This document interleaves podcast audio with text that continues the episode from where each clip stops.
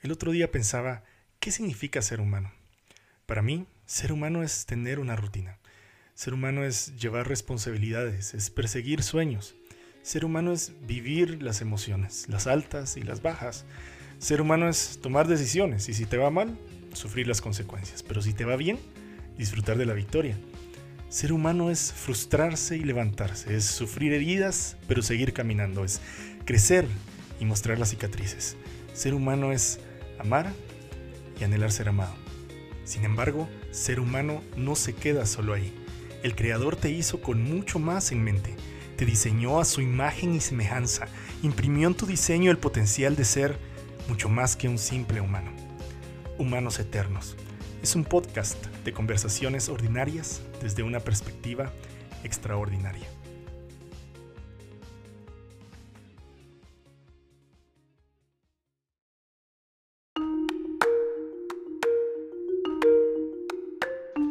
Pensemos en los años 2000, inicios.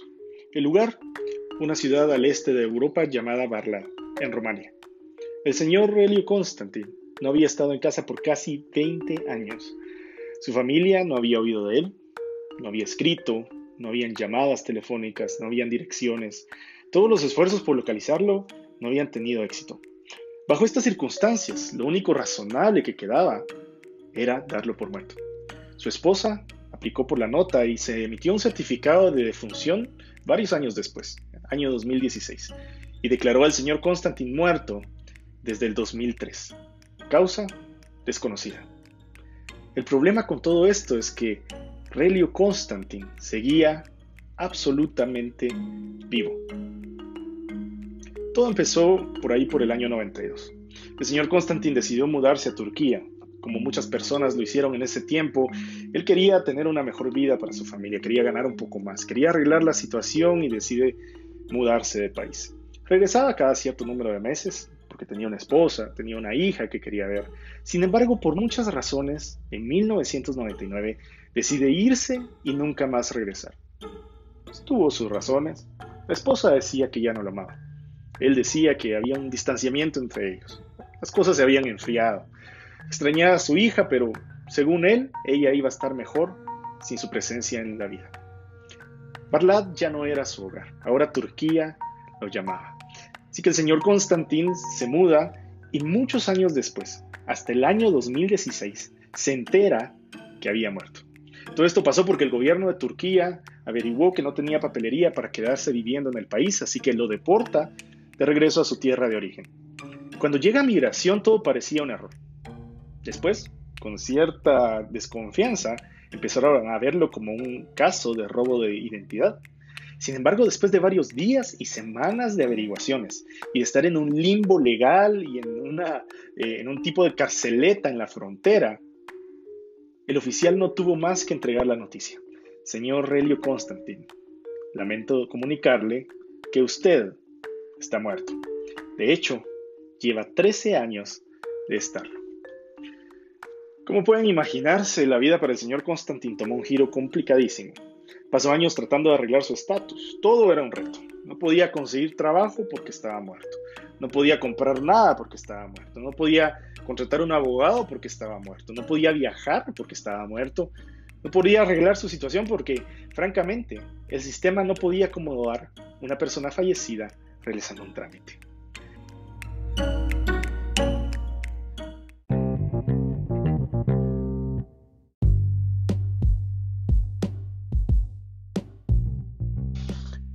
Convencer al mundo de que uno sigue vivo cuando todo a tu alrededor te trata de convencer de lo contrario? La sociedad te dice que eres muerto en vida, la rutina te mata, las responsabilidades te entierran, tu carro se arruina, la familia te odia, tus amigos se alejan. Es complicado a veces en la vida y uno siente como que es un muerto en vida, francamente. ¿Alguna vez te has sentido así? A mí me pasa a veces. A veces pienso, pero si todavía sigo vivo, todavía estoy aquí, algo adentro de mí anhela muchísimo más que ser un muerto en vida.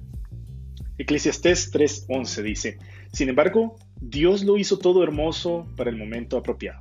Él sembró la eternidad en el corazón humano, pero aún así el ser humano no puede comprender todo el alcance de lo que Dios ha hecho desde el principio hasta el fin. Eclesiastés me encanta porque creo que es un recordatorio de quiénes somos en realidad.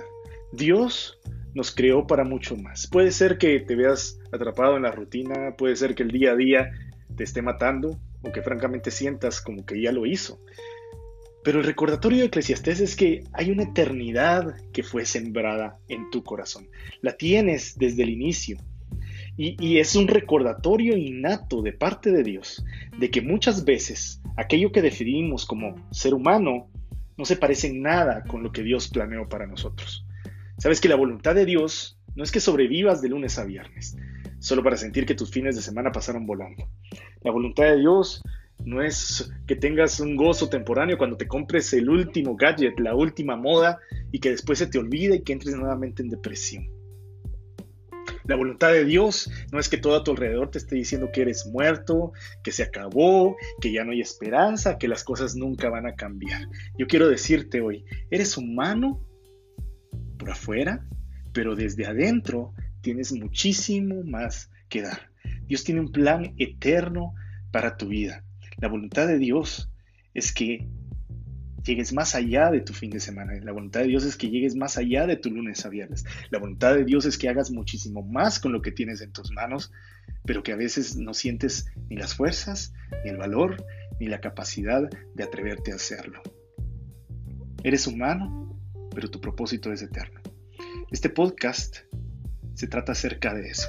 Son historias ordinarias vistas desde una perspectiva extraordinaria. ¿Sabes por qué? Porque si tú eres como yo, muy a menudo necesitamos un recordatorio de parte de Dios de que somos humanos eternos, de que la cosa no termina aquí, que nuestro destino va muchísimo más allá que nuestros años sobre esta tierra.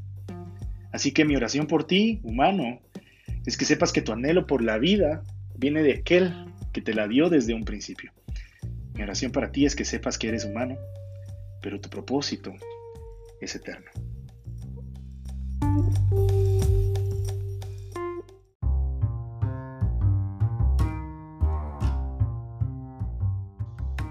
Gracias por escuchar. Te animo a que te suscribas al podcast y que nos visites en nuestras redes sociales, así como en www.humanoseternos.com.